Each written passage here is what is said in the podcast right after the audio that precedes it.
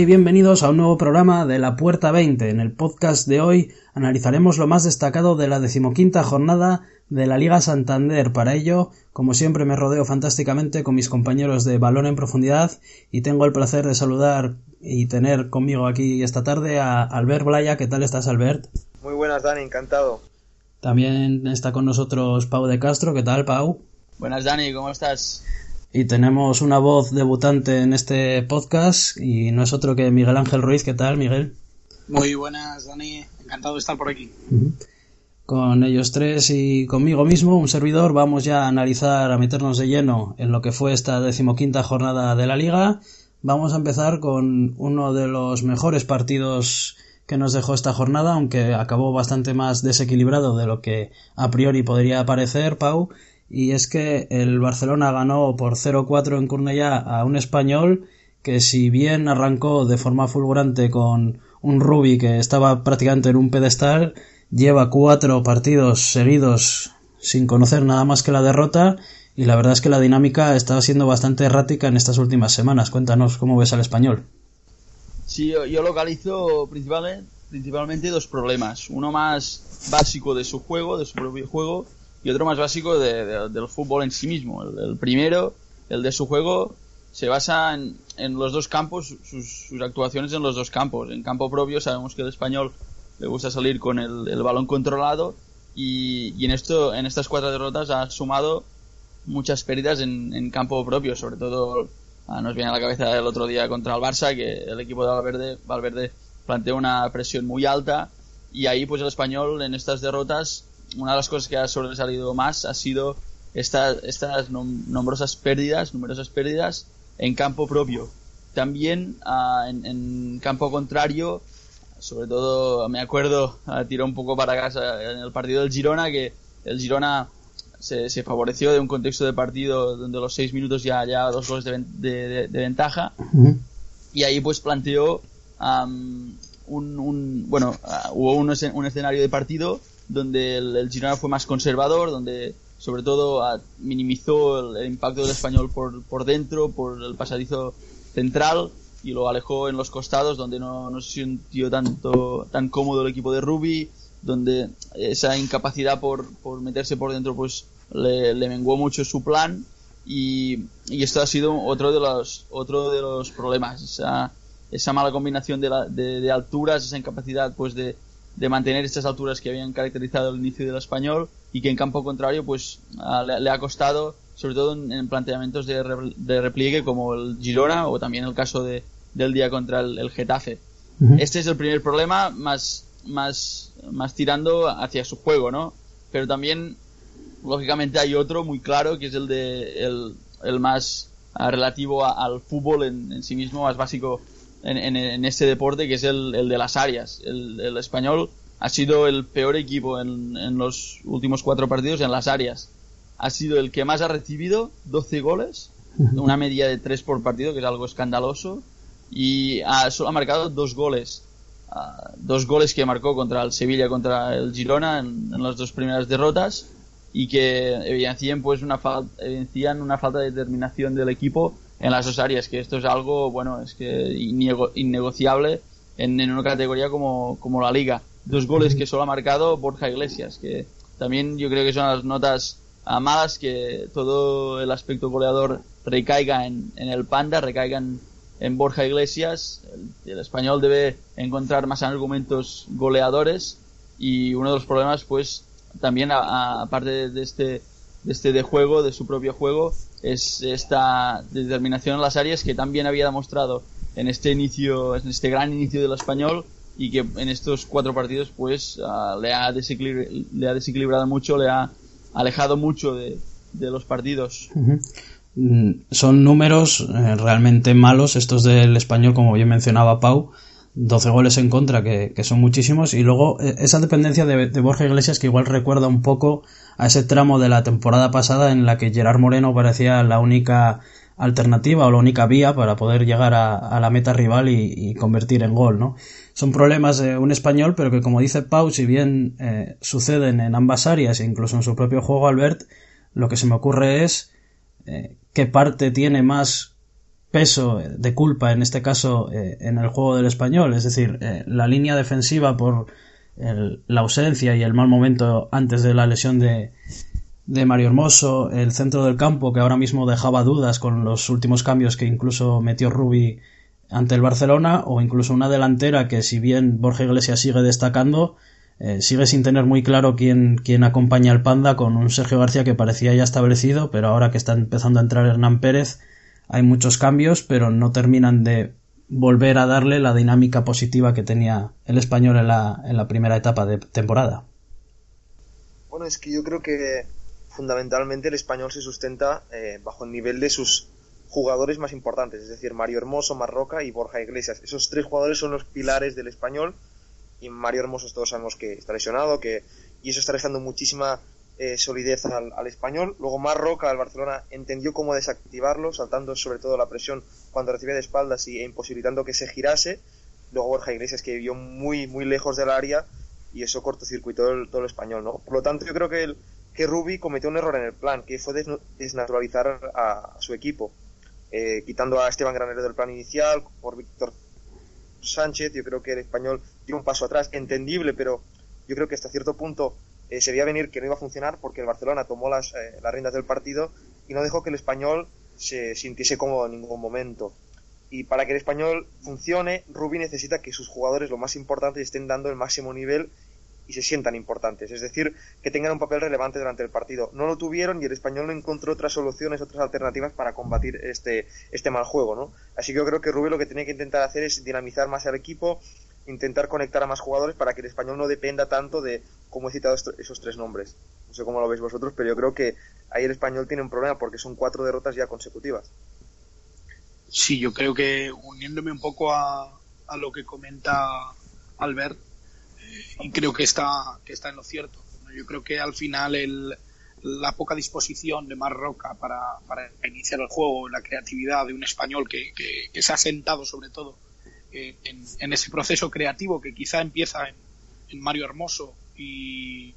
esa ausencia le ha, le ha, perjudicado, pero que sigue a través de Marroca y con, y con Borja Iglesias, ¿no? que todos sabemos que es un poco esa punta de lanza en la que por la que gira también el juego ofensivo del español. Yo creo que sí que es cierto que, que esas, esas piezas fallaron contra el Barcelona también por, por esa por esa buena disposición del Barcelona para anular a, ese eje creativo. Pero yo creo que también el, cambio de plan de, de eh, estableciendo un sistema táctico quizá un poco más conservador, quizá eh, hizo entender a los jugadores que, que el rol, que, que, la dinámica del partido debía cambiar y eso yo creo que, también a la, a la larga en un partido el, dudar y el crear ciertas circunstancias que no son las que han acompañado al equipo en, sus mejores tiempos, yo creo que eso también ha podido afectar al rendimiento global ¿no? de, de, los 11 jugadores. No sé cómo, cómo lo veis también, pero yo creo que en estos cuatro partidos, sobre todo en los dos últimos, Getafe y Barcelona, se ha visto ese cambio o tendencia eh, a mirar el partido de otra manera. Yo creo que sí que ha habido un cambio directamente en, en, la propuesta de Rubí y yo creo que eso les ha afectado bastante. Creo que eso es bastante grave, sinceramente. Eh, sí, yo de, hecho, siguiendo un poco lo, lo, que decíais, estoy de acuerdo porque uh, sobre todo el español no, no se ha demostrado eh, sin, sin, su plan, ¿no? Al final, este buen inicio, pues le, le, ha, le ha estancado un poco, le ha limitado y no, no se está encontrando uh, mejor, aún, aún no utilizando su, sistema táctico habitual. Y ayer, tam, ay, el otro día, también uh, ese cambio de, Melendo, esta, esta intención de, de encontrar al, la jugada entre líneas a la espalda de Busquets, pues no le salió del todo bien tanto con balón, pero sobre todo también uh, sin balón. El, el Barça tuvo una, una, una grieta por, por, el lado derecho, por donde empezar la transición, por, por donde no, no bajar la, la, defensa de Vidal, solo con, solo con Semide pues ya podía hacer y fue algo que, que no le salió bien, no le salió bien a Rubi y que por tanto favoreció un plan de, del Barça que, que salió a la perfección. También el español ha tenido un poco de mala suerte vamos a decir, en, el calendario, que también yo creo que es un factor determinante, por supuesto, porque al Sevilla, al Girona, al, Getafe, que es un equipo muy rudo, al Barcelona, lógicamente, y ahora le van a tocar Betis y Atlético, y Atlético con, los que va a cerrar el, el, año, pues son realmente un calendario, son seis partidos muy, muy difíciles, donde el español, pues, ha, planteado a partir de lo que es y a partir de lo que no es. Y bueno, está claro que con lo que no es, pues no, no se ha sentido tan cómodo, o al menos Ruby tiene que encontrar distintas variables para, para moldear su plan, que es este 4-3-3, donde más, donde más se sienta más se asienta más cómo se siente el, español y, y, donde estos últimos partidos pues ha intentado encontrar otra solución, otra vertiente que no, no le ha salido del todo bien. Al final, bueno, Leo Messi fue un poco el que dinamitó el partido principalmente en Cornellá, pero eh, hablaremos luego del argentino, por supuesto, porque fue seguramente de lo más destacado de esta jornada, pero es verdad que este español lleva en una dinámica errática que tiene que responder a muchas más claves y muchas más cuestiones, como vosotros bien habéis analizado, que no solamente una exhibición del, del astro argentino. Me quedo sobre todo cómo hemos terminado el partido, con las sensaciones, cómo hemos jugado la segunda parte, en un partido tan caliente como un derby. Eh, yo creo que el equipo ha tenido calma, hemos estado bien posicionalmente, hemos movido el balón, no lo hemos dejado salir mucho a la contra, que es una de sus grandes armas. El viernes tuvo lugar un derby en, el sur de Madrid, un partido que si bien hace unos cuantos años nos echaba hacia una categoría un poquito más abajo de esta primera división, pero que ahora en la élite se vuelven a encontrar este Leganés de Pellegrino con el Getafe de Bordalás en un partido muy igualado, muy vistoso, dos propuestas muy diferentes pero igualmente atractivas. Y es que el Leganés, si bien había comenzado la temporada de manera un tanto dubitativa, digamos, ahora ha encontrado Pellegrino la clave eh, de su juego sobre todo a través del nuevo sistema de tres centrales, dos carrileros largos 3, un tribote más o menos en el centro del campo, aunque más bien está enfocado a un doble pivote del que luego hablaremos más en profundidad, y una doble punta complementaria que eh, permite a este Leganés recuperar las buenas sensaciones que viene dejando desde que está en la primera división, tras una etapa de Asier Garitano en la que la apuesta por el 4-4-2 era muchísimo más firme, al igual que el argentino que empezó esta temporada con ese mismo sistema, pero no terminaba de funcionar. El Leganés era un equipo que defensivamente estaba muy bien establecido, era muy sólido, era difícil marcarle más de un gol, solamente en las cinco primeras jornadas el Madrid lo había conseguido, al igual que la Real Sociedad, aunque ese fue el único punto que había sumado, hasta que llegó la visita del Barcelona y curiosamente pues fue la primera victoria del Leganés aunque todavía utilizaba ese 4-2 4-4-2 perdón y el equipo todavía no terminaba de carburar como lo está haciendo ahora. Yo creo que eh,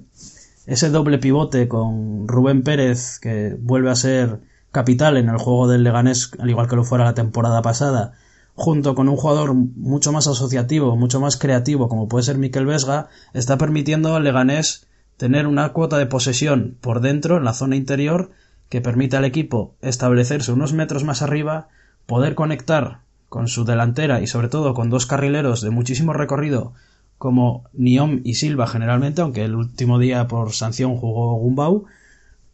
en un rol diferente al que habitúa, pero que no estuvo tampoco nada mal, y esto permite al, Leganés ganar metros, acercarse a la mitad de campo rival con tranquilidad, con pozo, con el balón controlado y sobre todo con un Oscar Rodríguez que a mí me está dejando unas sensaciones eh, fantásticas. Me parece que está siendo uno de los jugadores revelación de estas últimas semanas porque es verdad que al principio estaba algo más oculto, eh, escorado en una banda y con el poco protagonismo que estaba teniendo el Leganés en ataque que poco más que el Zar podía dar algo diferente. Eh, ahora con Oscar Rodríguez lanzando desde posiciones más interiores está consiguiendo encontrar a esa dupla arriba en, en Nesiri y Carrillo que está siendo determinante para que el Leganés vuelva a recuperar el gol, vuelva a recuperar las victorias y vuelva a recuperar esas sensaciones positivas. Quería que me hablaseis sobre todo más en profundidad acerca de esa figura de Rubén Pérez que ya fue determinante el año pasado y que este año vuelve a serlo, sobre todo desde ese rol de ser el pivote principal en la salida de balón, en dar ese primer pase y dar aire al Leganés en, construcción de juego. Sí, yo creo, Dani, que eh, totalmente, o sea, para mí la figura de Rubén Pérez es siempre muy importante porque es un jugador muy inteligente en el primer pase, en la toma de decisiones y da, yo creo que mucha solidez y muchísimo empaque a cualquier equipo, ¿no? Y este Liga en gran parte tiene, tiene su firma. Pero a mí lo que me está gustando es que yo creo que es un trabajo tremendo de, de Pellegrino, ¿no? Eh, porque ha reconocido los defectos que tenía su Leganés al principio de temporada, que era un equipo que se quedaba cortísimo en ataque, al que le costaba un mundo llegar al área contraria, ¿no? Parecía una, una odisea prácticamente. Y ha reconducido la situación, ¿no? Con ese cambio de, de sistema, ese 3-5-2. Y bueno, el artículo que, que, sacaste, estoy totalmente de acuerdo también contigo en eh, la forma y en la figura de, de Oscar, ¿no? Que me parece un jugador diferencial, tiene muchísima calidad es un jugador diferente, tiene disparo, tiene conducción, tiene buena visión de juego y le da ese puntito de, magia. ¿no? Luego la, dupla atacante se, se, complementa muy bien. ¿eh? En Siri es un jugador muy agresivo, es un toro ¿no? que va directamente siempre al espacio lanzado. Y luego Guido Carrillo, que es un jugador que lo remata absolutamente todo. Eh, en el juego aéreo, para mí ahora, ahora mismo en liga no hay un jugador que se le parezca. Y claro, el Leganés encontrado en esa doble figura, pues un, un puntal muy importante. ¿no? Vamos a ver cómo va desarrollando el Lega eh, ese nuevo sistema, cómo va eh, adaptándose a él y cómo se van adaptando los equipos, porque sabemos que que es un campo también muy complicado. No sé si Pau tampoco estará muy de acuerdo en lo de Carrillo por el mero hecho de defender igual a capa y espada a Cristian Estuani, a lo mejor. Sí, sí, estoy, estoy bastante estoy bastante de acuerdo en esto, de Estuani. Y sí, realmente, bueno, del Leganés pues que era un equipo que se le veía capacidades desde, su plantel, un equipo que con jugadores eh, talentosos, con jugadores que podían aportar y que no estaba encontrándose del todo. Muy buen, muy bien Pellegrino, realmente destacar su, su faceta, su esta reconducción, cómo ha, cómo ha, vuelto a orientar esta, esta mala situación a partir de, de esto, un, un sistema de tres centrales que cada vez se está Ah, se está asentando más en, la liga a partir de, de Machín y, y, que le está dando muchas cosas. También yo creo que en este, en este sentido Rubén Pérez es, es, un, es, un, es un jugador que puede actuar tanto en el doble pivote como en, en este pivote y que tiene capacidad para ello, sobre todo en, su, en su tarea defensiva, creo que es un muy buen corrector, sabe manejarse muy bien, anticipar la jugada y también, lógicamente, desde, desde atrás. Es un jugador que sabe gestionar, sabe dirigir la, la, jugada, comenzarla, sobre todo en este, en este primer pase. Y creo que le va a dar muchas cosas en este nuevo rol que le ha dado Pellegrino. Y un Leganés que vamos a ver cómo, cómo funciona, pero también lo, lo, que, lo que decía sobre todo Albert en el sentido ofensivo de, del plan de Pellegrino. Leganés era un equipo que le costaba mucho a encontrar la portería y eso es algo fundamental en esta categoría, en esta, en este tipo de, de, bueno, este nivel competitivo y, pues que haya, lo haya encontrado el otro día con, con cuatro goles es algo muy muy muy realmente muy interesante muy positivo para lo que lo que tiene que ser el conjunto pepinero. Y ahí pues en Nesiri que el año pasado demostró su talento al, al, al descendido Málaga. Y Carrillo que sabemos que tiene gol, lo remata todo por, arriba, como decías Dani, en comparación con Stuani. Y que vamos a esperar cómo, cómo responde, pero al menos Pellegrino ha, ha, conseguido que el Leganés tuviera más sentido coral, tuviera, ese sentido colectivo que antes pues se le echaba de menos.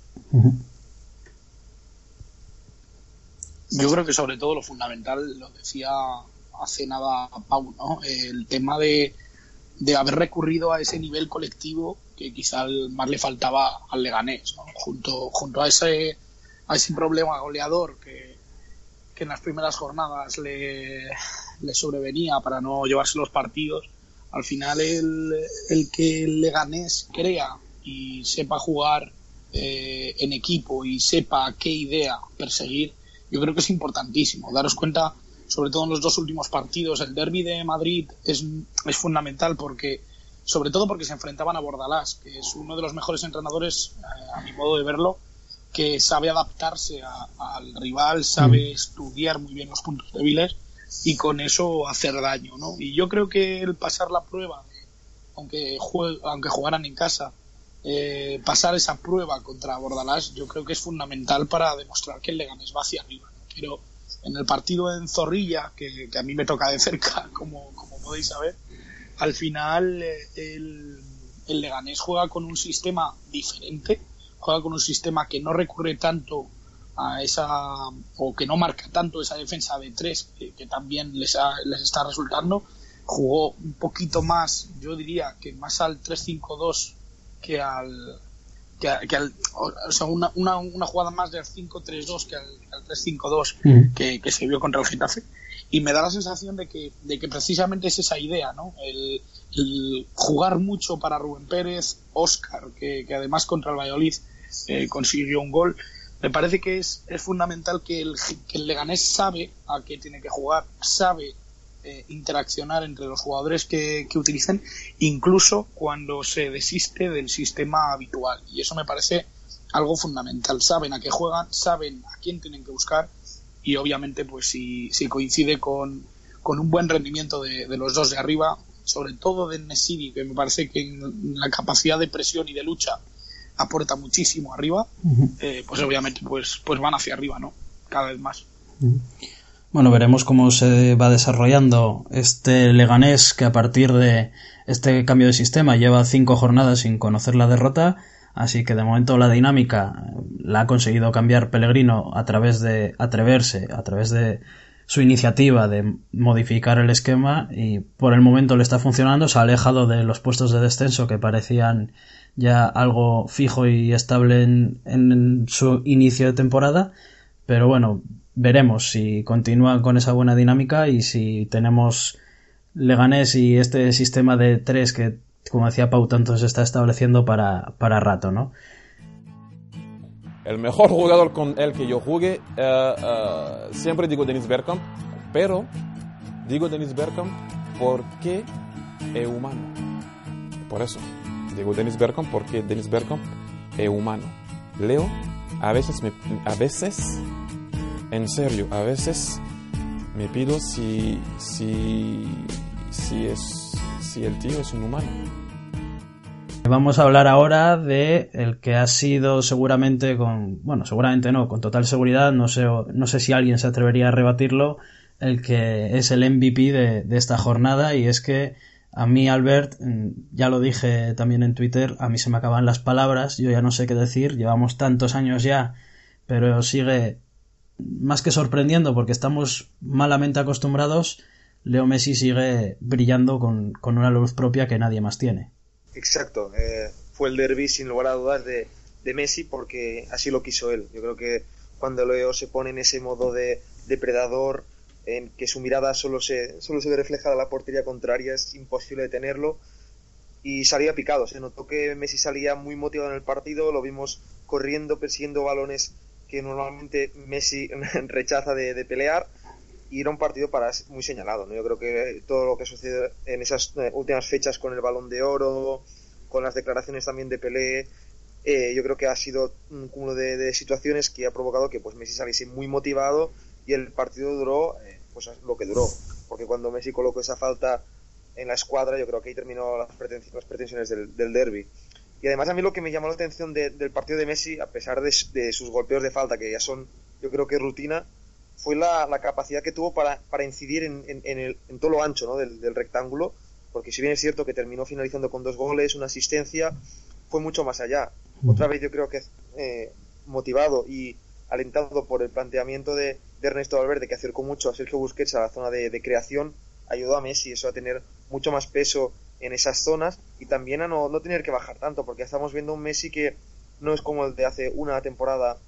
y media prácticamente con la etapa final de Luis Enrique, que era un Messi que deambulaba por los terrenos de juego porque su equipo no tenía estructura y tenía que bajar y ahora Messi es un jugador que se limita a jugar yo creo que donde es más productivo y es más letal, que es en tres cuartos, escorándose o recibiendo por dentro, dependiendo de las necesidades del equipo. Y el derby fue suyo, yo creo que el partido fue, fue tremendo. Y, bueno, a mí también se me están acabando los adjetivos, ¿no? Intenté en el escrito poner alguno, pero es que están todos dichos ya. Y bueno, eh, fue una, auténtica barbaridad el partido de Leo Messi. No sé si coincides conmigo en, que ha sido una de las grandes actuaciones del, del Fútbol Club Barcelona esta temporada y la primera gran actuación desde que Messi volvió de la lesión, porque si bien es cierto que el partido contra el Inter fue muy bueno del Barça, dejando muy buenas sensaciones en el Giuseppe Meazza, eh, tras la vuelta de Messi parecía que el equipo le costaba encajar con el genio argentino de nuevo, pero ahora yo creo que las piezas ya están donde, donde tocaban. Yo, creo que de, hecho fue el, enésimo, la enésima exhibición, como, como hemos dicho, y, una, una de las pocas muestras de, Messi que, que, nos va dejando. Recuerdo el, partido del año pasado, cuando el Girona le, dejó muchos espacios, ese Messi desencadenado que, que lo hace todo a su antojo, que lo consigue todo, que, que muerde la, jugada, por ejemplo, defensiva que también pues eh, se recordó mucho. Y, y, pero esas ganas, esa, esa actitud eh, distinta del argentino que eh, no nos muestra con, con, esta regularidad que siempre ha caracterizado su, su carrera, su, sus cualidades, con esa regularidad que, que, tanto prima en, en, su,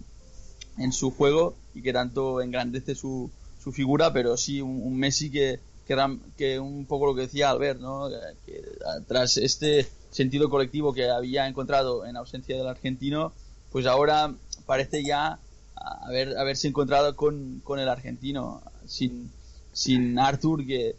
que el, Barça parece, pues, parecía en las últimas semanas que iba a depender mucho de, de lo, de lo que pudiera ser el, el brasileño, que pudiera ser el Barça con el brasileño, pues el otro día con, con el argentino también es verdad que el español no renunció a su salida a su salida por atrás y, ahí pues el, plan defensivo de Valverde bueno el plan sin balón de Valverde tuvo más rédito pero no, no quitar mérito obviamente a, a lo que hizo el Barça. Y ahí pues Messi sí que tuvo una, una, una grieta por donde ah, mostrarse mostrar su fútbol mostrar su, su potencial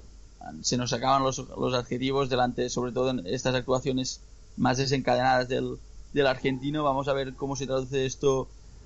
en, en, la Champions, también en el momento más decisivo en, en, los próximos meses, cuando ya empiece febrero, ya empiece lo, lo, importante. Y, y, ahí pues vamos a ver cómo, cómo, cómo responde Messi. Yo pero creo que este año el Barça sí que llega mucho más preparado sobre todo que, el año anterior y, los años anteriores y yo creo que ahí Messi pues es, es volverá a ser el, protagonista ya como capitán que, que, lidere este equipo. Yo es lo que os iba a apuntar porque es la gran duda que me deja Messi.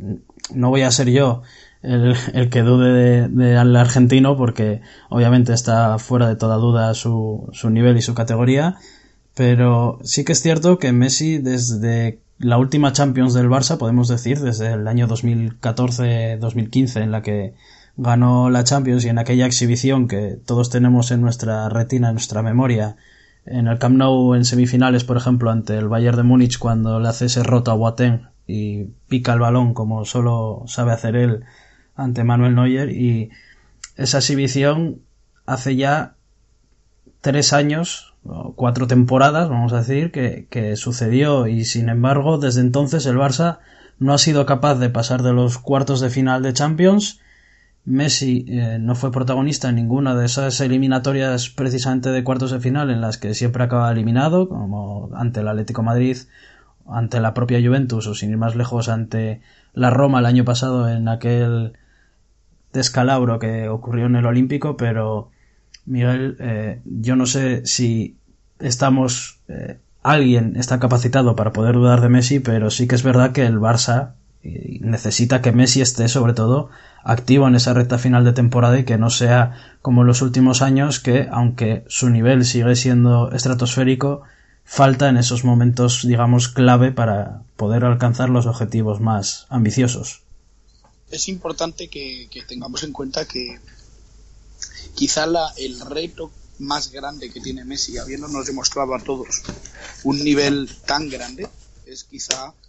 el descifrar ese estado de ánimo que a veces tanto daño le hace. Y yo creo que eh, Albert apuntando al partido contra el español, hace una. Bueno, tiene, un, tiene una frase que a mí me parece que es, que es perfecta, ¿no? que no hubo más partido que el que quiso dibujar Messi, el que quiso dibujar el 10. Y a mí me parece que, principalmente eh, es quizás el, el, error más común a la hora de, de, descifrar lo que, lo que su participación suele ser en, Champions. ¿no? Es cierto que, que, Messi es capaz de dibujar un partido, es cierto que Messi eh, tiene exhibiciones como las que, como las que se han visto ¿no? en el, el pasado fin de semana, pero eh, es importantísimo también lo que apuntaba Pau. Eh, el equipo es el punto de partida que necesita Messi para poder ejecutar su juego. Yo creo que estamos viendo esa evolución más grande eh, en cuanto a, la posición de Messi. Cada vez se ve más ese triángulo invertido de tres en, en, los tres cuartos, en, la parte ofensiva del Barça, ese triángulo invertido con él como media punta, más en todos los tres cuartos que, que echado a la derecha, como visto en las últimas temporadas. Y si bien es cierto lo que apunta Dani eh, con respecto a, su nivel en Champions, que es, que es quizá el reto superior de, cualquier equipo del tamaño del, del Fútbol Club Barcelona, creo que en las últimas temporadas, en esas temporadas en las que se ha visto un Messi más apático en las rondas finales de, Champions League, eh, el equipo no ha acompañado con su nivel o con su eficacia el talento que sabemos que sabe que sabe desentrañar Messi, ¿no? Y yo creo que quizá es ahí donde, donde debemos destacar que, que Messi es el sumum dentro de una orquesta magnífica y que no se ha conseguido ver un grandísimo Messi jamás sin que alrededor eh, hayan funcionado cosas básicas. Y en ese sentido yo creo que, que este Barça da ese punto de diferencia precisamente en que va de menos a más y que se está viendo un sentido más coral en estos últimos partidos y eso le está beneficiando. No, comentaba que apuntaba lo, mismo que he comentado ahora mismo Miguel Ángel. Yo creo que Messi no ha estado a la altura, por decirlo de alguna forma, porque el equipo ha estado muy mal. O sea, yo creo que la gente tiende a, a enfocar a la figura del, del, del 10 cuando el fútbol es un deporte que se juega con 11. Ya no decimos, si lo comparamos, por ejemplo, con el básquet, que se juegan 5-11, es muchísima más responsabilidad para todos los jugadores. Entonces, yo creo que aquí si nadie es capaz de crear una estructura que potencia a Messi, obviamente en partidos de máxima exigencia, donde el rival es muy, muy fuerte, o donde el equipo se desconecta mentalmente, como pasó en Roma, que yo creo que fue un, un, bueno, una suma de cosas que terminó en un desastre eh, prácticamente inevitable, pues eh, el 10 le cuesta aparecer, pero no olvidemos que el año pasado Messi te salva la eliminatoria contra el Chelsea prácticamente con tres goles, ¿no? Eh, destrozando a una de las mejores defensas de, de Europa en, en, en, el año pasado y hace dos años con Conte. Así que yo creo que debemos intentar poner la óptica, yo creo que en el equipo, el trabajo que ha hecho el entrenador para intentar que Messi esté lo más cómodo posible. Yo creo que esto es el reto que está intentando Ernesto Valverde esta temporada. El año pasado, el día de Roma lo manchó todo, un reto que para mí estaba eh, consiguiendo, consiguiéndolo bien. Y esta temporada, con la, las nuevas piezas, con el papel de Artur, el papel de Coutinho a pierna cambiada, también la inclusión de Artur Vidal en algunos partidos, vamos a ver cómo afecta eso a Messi y al Barcelona en cuando llegue el mes de marzo o abril. Vamos por último a hablar de eh, dos temas de actualidad, porque este mismo día incluso se ha producido el despido de Javi Calleja del Villarreal y esta semana pasada la de Eduardo Berizzo en el Athletic Club. Para mí son dos equipos que están diseñados, vamos a decir, por el mismo patrón en cuanto a que eh, por razones diferentes son dos equipos que están muy hechos a la medida de en un caso lo que quería el entrenador, que en este caso era Javi Calleja, en esa continuidad, en esa apuesta por el 4-4-2 en rombo, y en la otra parte, pues el, eterno debate, el eterno dilema del Athletic Club a, a, la hora de fichar únicamente jugadores de origen de origen vasco, ¿no? Eh, por ello, Miguel, te quería comentar eh, si tú le das más importancia al hecho de que es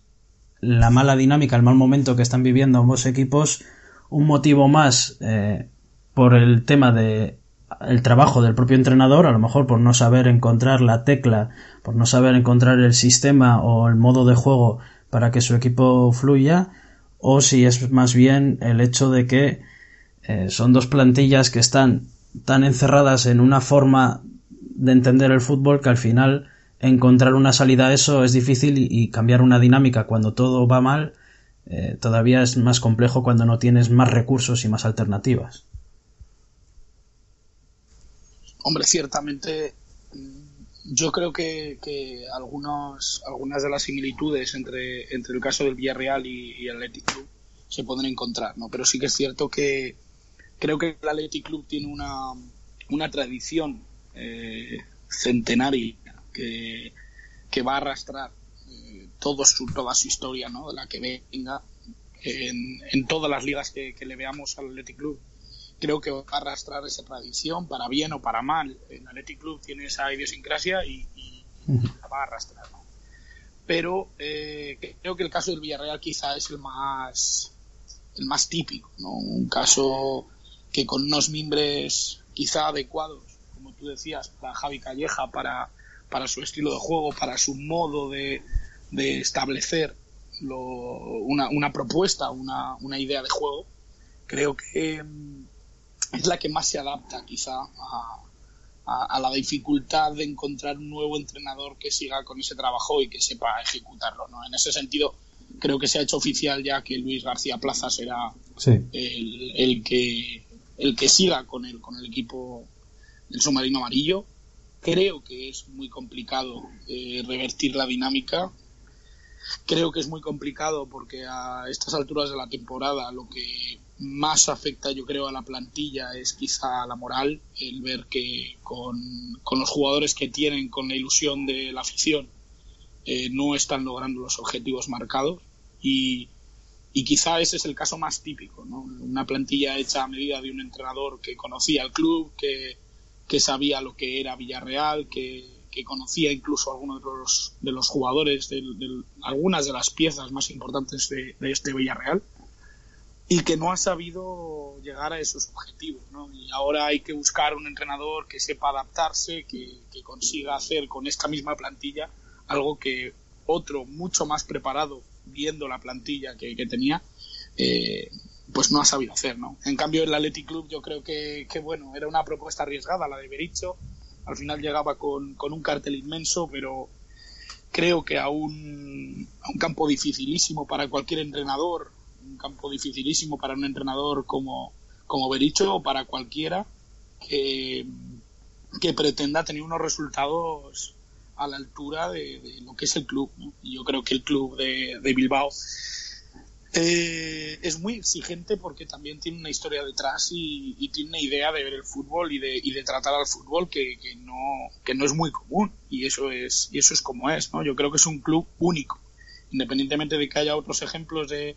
de plantillas eh, de la misma procedencia, de la misma ciudad, de la misma autonomía. Creo que en ese sentido el, el Athletic Club es un club diferente. Esta temporada no le está saliendo absolutamente nada. Dudo que sea única responsabilidad del entrenador, obviamente.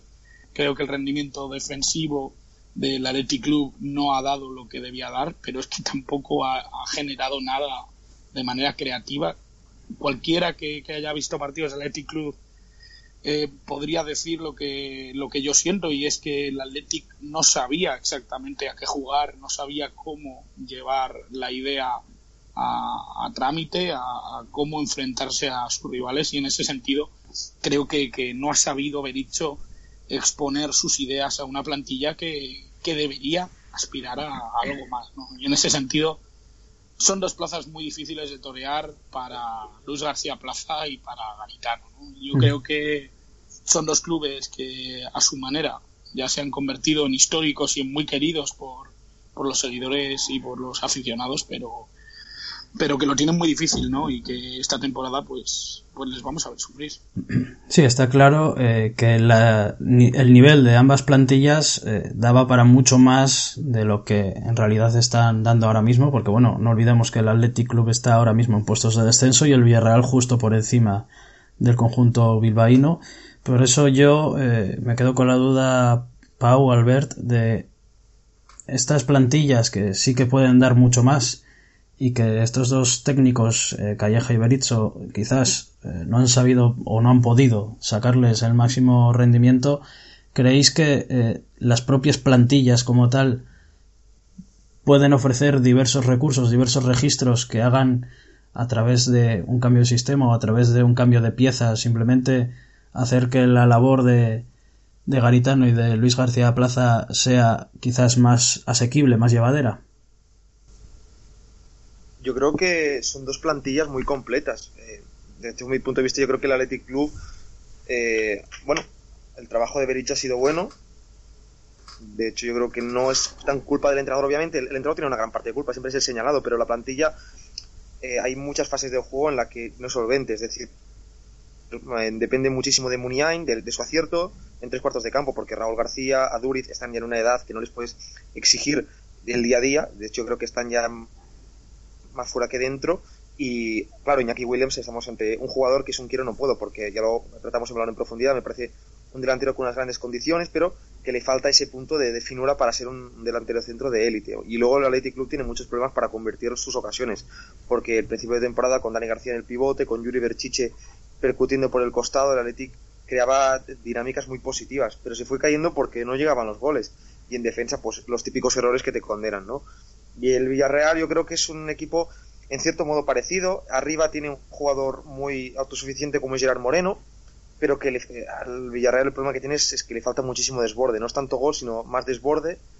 porque las bajas de Samu Castillo sobre todo eh, fue muy importante en verano eh, y no ha llegado nadie para reforzar esa plaza. Luego Fornals se diluye en una posición que yo creo que no le termina de beneficiar. El, Villarreal no termina de explotar a sus grandes jugadores.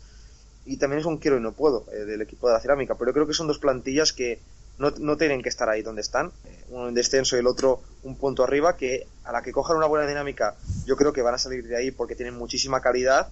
Y creo que las plantillas dan para bastante juego. Es decir, mm, sí que es cierto que a lo mejor están un poco más limitadas que otras plantillas de como puede ser el Sevilla, la de la, no sé, esos equipos que están más arriba, el Betis también, por ejemplo, que tienen más alternativas, pero yo creo que no dan sus jugadores para estar ahora mismo en zona de descenso o en zonas tan, tan complicadas. Y un poco en la línea de, de lo que ha dicho Albert, sí que creo que lo del Athletic era ah, menos cuestión de, de, entrenador o al menos el Athletic, ah, bueno, el Athletic sí que no, no le funcionó el, plan Averizo, sobre todo en las áreas, como habéis comentado, sí que ah, eh, su funcionamiento pues fue, fue bueno, pero en las áreas, que es donde más básico, el, elemento más básico del fútbol, pues el, el Athletic no, no tuvo la determinación que, que tiene que tener en esta competición. Y en el caso del Villarreal sí que la, encuentro una plantilla más limitada. Lógicamente no, no es una plantilla ni mucho menos de, de descenso, tiene elementos muy interesantes para estar en media, media tabla, pero sí que creo que ah, las marchas de Samu Castillejo y Rodri han pesado demasiado en, esta medular donde Trigueros no termina de arrancar y sobre todo yo creo que han pesado por Fornals porque su, su, ausencia ah, le han alejado, la ausencia de Castillejo y, y, Rodri le han alejado de su posición ah, natural que es la media punta y ahí pues Calleja no, encontró alternativas al, a los dos mediocampistas españoles para que le dejaran, le cedieran a, Pablo Fornals a la media punta. Y ahí pues Calleja ha tenido que, reconducir la situación, reorientarla, pero no, ha conseguido que Fornals se siente, Fornals que yo creo que es el elemento más importante delante también un, un Gerard Moreno que no, no está acabando de, de tirar del carro encontrando su juego, un Villarreal que anda algo incierto, algo indeterminado y que ahí pues Pablo Fornals que no, se está encontrando y, el equipo no, no, sé cómo va a encontrarlo y Luis García tiene aún una de las principales preguntas a responder y también pues eso Gerard Moreno que era la gran la gran llegada del verano que tampoco está acabando de un poco en paralelo al equipo pues encontrando su juego. Es un, es un jugador muy, muy autosuficiente, autónomo, que, que, el año pasado pues con el español era la, parte ah, fundamental, vertebral del, del juego del conjunto periquito. Este es el caso del Villarreal, el caso del Atlético, yo creo que la plantilla sí que es más completa, tiene más cosas, pero que sí que esto le ha faltado falta de determinación, falta de determinación en las áreas,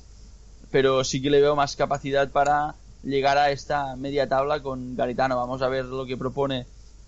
el técnico vasco, pero, pero sí que le, le veo más alternativas. Al Villarreal lo veo algo más limitado.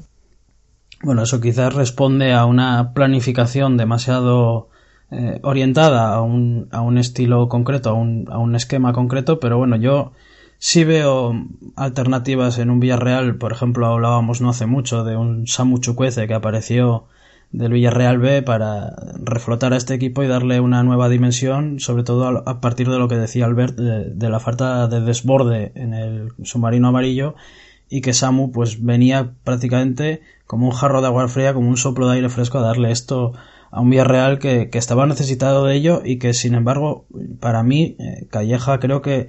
cejó demasiado en su empeño de, de, utilizar el sistema del rombo que llegó a matizar en ciertos partidos pero que nunca se atrevió por ejemplo a darle eh, esas bandas muy abiertas a un Samu Chukwueze y a un Alfonso Pedraza a lo mejor que pudieran darle una profundidad diferente al equipo. No sé yo creo que también en Berizzo eh, la propuesta empezó muy bien. A mí la verdad que los primeros partidos del Athletic no terminaba de cerrar los encuentros, al final eh, no terminaba de sumar los tres puntos, pero sí que me dejaba una sensación de tener un planteamiento, una idea que podía casar muy bien y que podía darle al Athletic a, través del juego y a través de fluir con el balón eh, lograr pues los objetivos que últimamente en los últimos años no estaba consiguiendo, pero al final, como bien decíais, eh, el Athletic fue de más a menos clarísimamente. Berizzo no supo encontrar a lo mejor otra alternativa para